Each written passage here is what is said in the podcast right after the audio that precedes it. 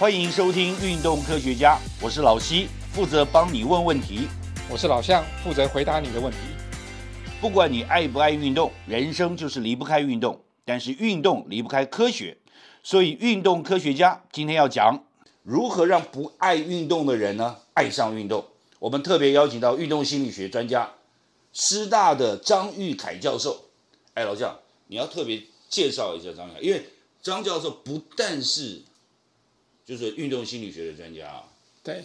他本身还是运动员，对不对？对对，啊，张老师呢本身也是武术的运动员，哦。那他的研究做得非常好，尤其在心理学这个领域啊，然后也荣获我们台湾的这个全世界的前百分之二的这个顶尖科学家的哇这个厉害厉害荣显啊，厉害。对啊，所以是蛮厉害的，就尤其在心理学这个造诣是非常高，所以我们今天来请他来跟大家分享一下，哎，怎么利用心理学让我们的运动可以更快乐，或者是让不爱运动的人爱上运动。好，老西老向好，非常开心有这个机会来这边，没有问题，什么问题都可以。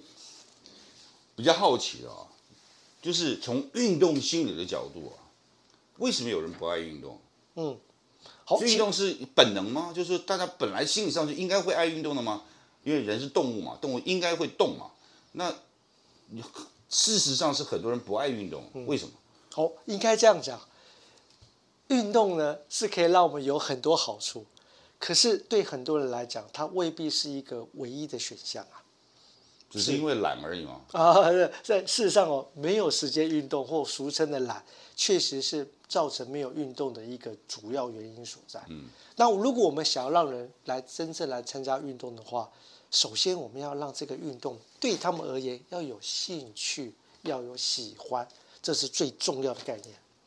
所以完全用功利的角度来看，就运动可以帮助你身心健康什么之类的，不一定很有效。呃，它有效，但是要真正能够维持，让你做很久，一定要让运动成为你的兴趣跟喜欢，你才能够持续更久的时间。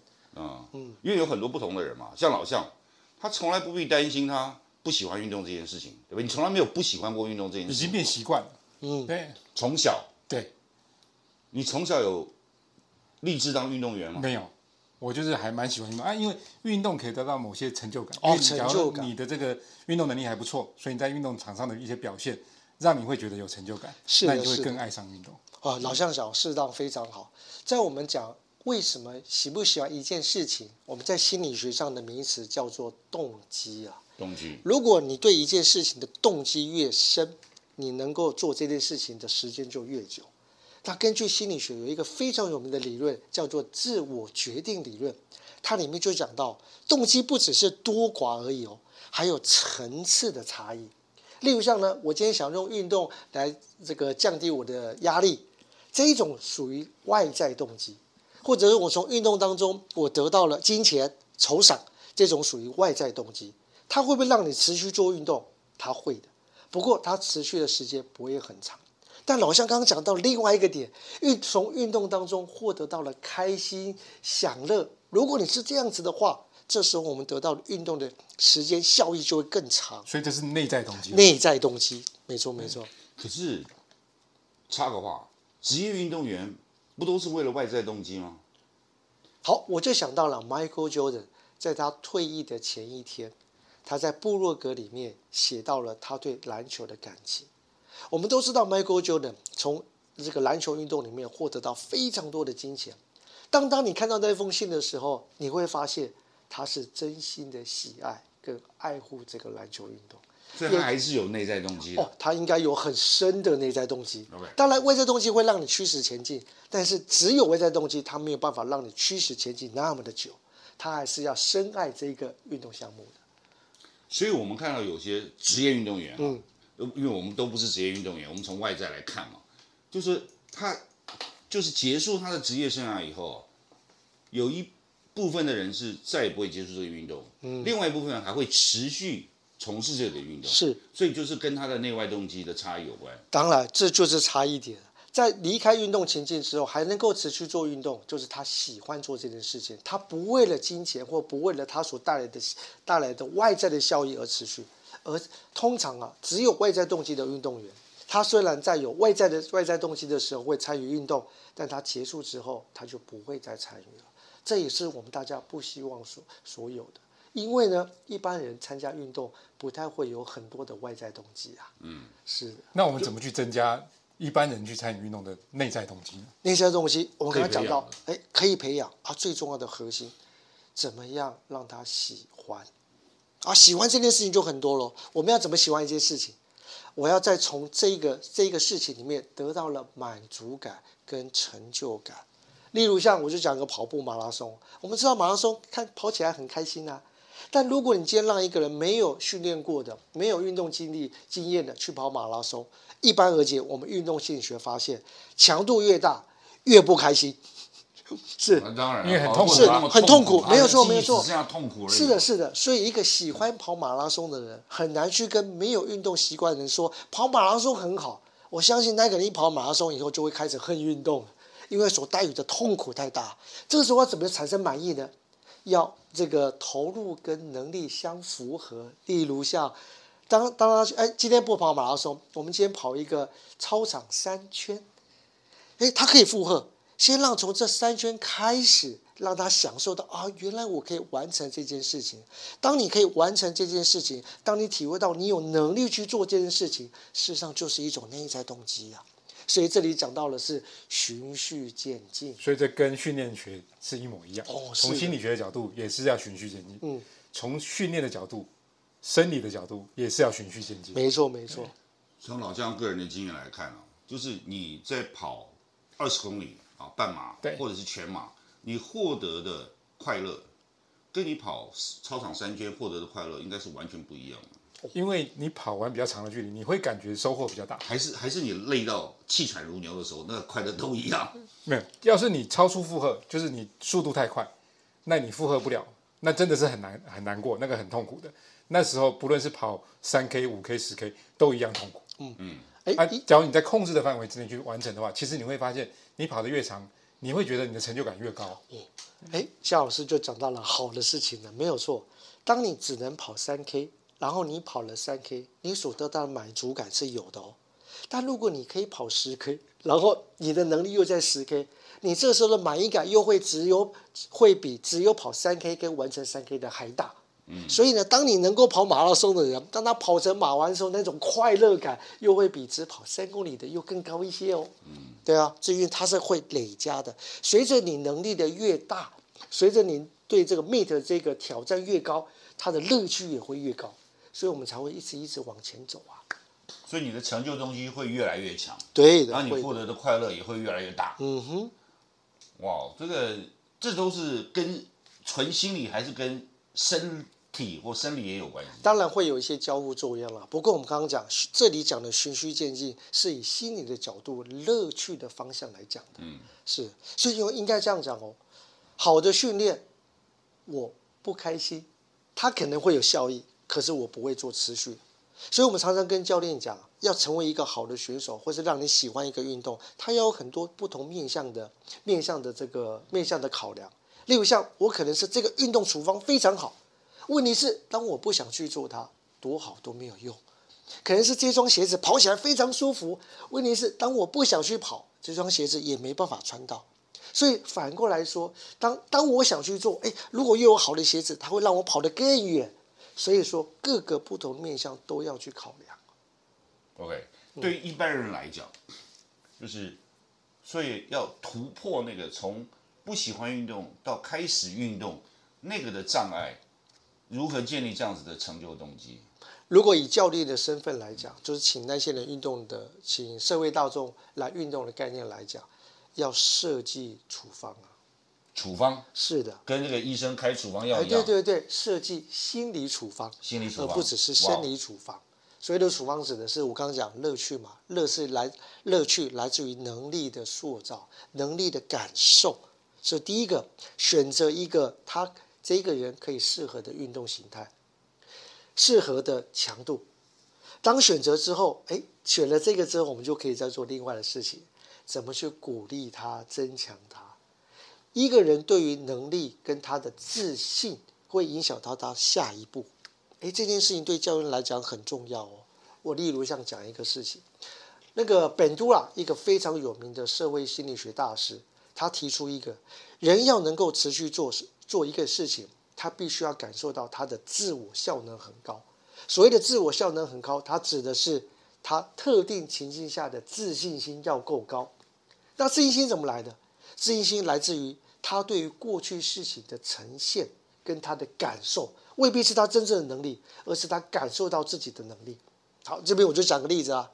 有一次啊，我在考试考九十分，是我人生最高分啊，因为我以前成绩都很差。当我拿着九十分很高分的时候，我们跑去找老师说：“老师，老师，我今天考九十分，终于考了九十分。”老师跟我们讲：“啊，你怎么没有考一百？”哎，你有没有看到一件事？这个九十分本来是人生最高的成就，但得到了讯息回馈是什么？你做的不好。当我们讯息提提得到了你做的不好。你的自信心就下降了，嗯，所以这里回到了教练怎么跟我们要要让他们运动的人讲话。当他只能跑三圈，教练他跑完之后，你跟他讲啊，你只跑三圈，我都跑二十一公里，请问这个人得到的是一个自信还是没有自信？打击打击他好不容易跑了三公里公里，本来是他人生最高成就，他发现哦，那我离二十一公里还好远，那我干脆不要去做了，嗯，对我的效益很低呀。所以这里面跟教练讲的是如何塑造一个运动者刚开始的自信心，就会非常重要。所以不论他做的动作好坏，嗯，教练都会跟他说：“哎，你做得好，做得好。”那这样那个就会越来越有兴趣。这个很有很很像我感觉到的美国教育跟台湾教育的差异啊。嗯，那美国教育永远说你最棒，对，每一个老师永远说你最棒，不管你的你做出来结果怎么样，他说你是全世界最棒。对，那台湾就是永远不够好。你这样子不对，那样不够好，对对？然后没有达到真正最高的标准，对。所以我们应该要扭转一下的，对。尤其在运动的人，像我们去打篮球，以前我在台湾打球，你要是失误了，队友就会觉得很沮丧。你在美国打的时候，你失误了，队友就跟你说 “nice try”，所以你就会觉得哎，没什么关系，继续打这样。所以那那个感觉不一样，可能就符合这个心理学的这个没错动机的理论，因为他把事情看在过程。我突然想到，这次 Elon Musk 不是花了好几几亿的美金发射发射太空梭到太空去，结果四秒钟就爆炸了嘛？在我们台湾人一看，完蛋了，就花了好几亿啊！他有看到那个新闻嘛？失败是浪费失败，干嘛做这种无聊的事情？结果我们看到伊隆马斯克的公司的人是全场欢呼啊，说我们成功了，我们从这失败经验里面可以得到好多讯息啊。这事实上就是文化的差异啊！这不是精神胜利法哦。所以我们跑步需要精神胜利法吗？是，还是需要？哎，精神胜利。精神胜利法就是说我不管做的怎么样，我对我精神上都是胜利的。哦，精神胜利。成绩不好，或者是所有的挫败都不重要，我精神上是胜利的。不，确实需要多做鼓励啦。不过以运动心理学的角度来讲，鼓励也有好多种哦。例如像。今天做的不是那么好，那我们还是说你做的很好，这是这个叫做一般性的正向回馈啊。但是当完做了一般性的正向回馈之后，我们也可以是比较聚焦性，或者是呃，或者是指导性的、具体性的之回馈。举个例子来讲，其实，在做一件事情里面，我们都可以看出它的好，跟找到好的地方去鼓励他。例如，有一次有一个教练问我，老师，老师。啊，他跑了一百公尺，啊，他就跑输了，你怎么鼓励他？我说当然可以鼓励他。如果你看到他是，你看到他是跑输了，你当然很难去鼓励他。但是你可以鼓励他说，今天你跑了这件事情来参与这场比赛，用尽了全力，这就是你好的地方，值得鼓励。啊，如果你输了这场比赛，那还有技术的面向，那我们再一起求进步。所以你看，这个会比哦做得很好，做得很好，或是呃鼓鼓励，哎，就是有做，会更好一点，因为它更聚焦在你要做什么事情，又给你正向的鼓励。所以我们讲鼓励或正向的回馈，可以是一般性的，也可以是具体性或指导性的。就一般性有的。感觉起来好像蛮敷衍哦，就随便讲说，哎，nice try，是是是是，对。对对，蛮敷衍。但是有的时候在关键时刻也很有用，对的，还是有用的，对，还是有用。啊。我们之前讲说，再有用怎么样更有用？嗯，我指导性的就更进阶的，是肯定哈，没错没错，而且找到真正真正的原因嘛，对。嗯，那社群的力量会不会帮助呢？譬如说，你看现在有很多人跑团，外在肯定，对，然后一群人在那边揪揪团跑，然后互相在那边比对，明明就是跑得很慢，可是团体内部对，哎，他在团体里面是第八名，他就觉得啊，其实这这一团都很慢，但是有有哦，当然会啊。我们在社会心理学里面发现，人不是一个独居的生活，周遭朋友的影响跟环境，甚至你所在的位置，当然会影响你下一步的动机啊。啊，我们要看到，啊，当然这时候我们以教练的角色来讲，我们就要指导指导这些学员了。我们不要看你的名次而已，而是要看你进步的名次。例如现在二十个人，你排二十个，排第二十名，他一定觉得很难过。但如果下次他进到十九名，你就跟他讲，你大进步了。他这个进步就是人快乐的来源啊！啊，当然快不快乐，要教练指导他如何想哦。又回到了刚刚的自信心了。如果你跟他讲说啊，你上次二十，你这次还是十九，怎么这么烂？哎，又来了，自信心又下降了。可是如如果你表达的是上次二十，这次十九，代表你慢慢前进喽。那不是一个你的能力增加的时候吗？要为你感觉到开心呐啊！所以对一般的人要运动来讲，我们不可能去念了一堆运动心理学的书才开始运动嘛，对不对？那或者是一个刚才向老师讲那个跑团，我们也不可能跑团里一人发一本手册去了解要怎么样互相鼓励以后才开始运动，或者是吧定定名次一个可以达成的目标，就定的非常非常有规范，不是？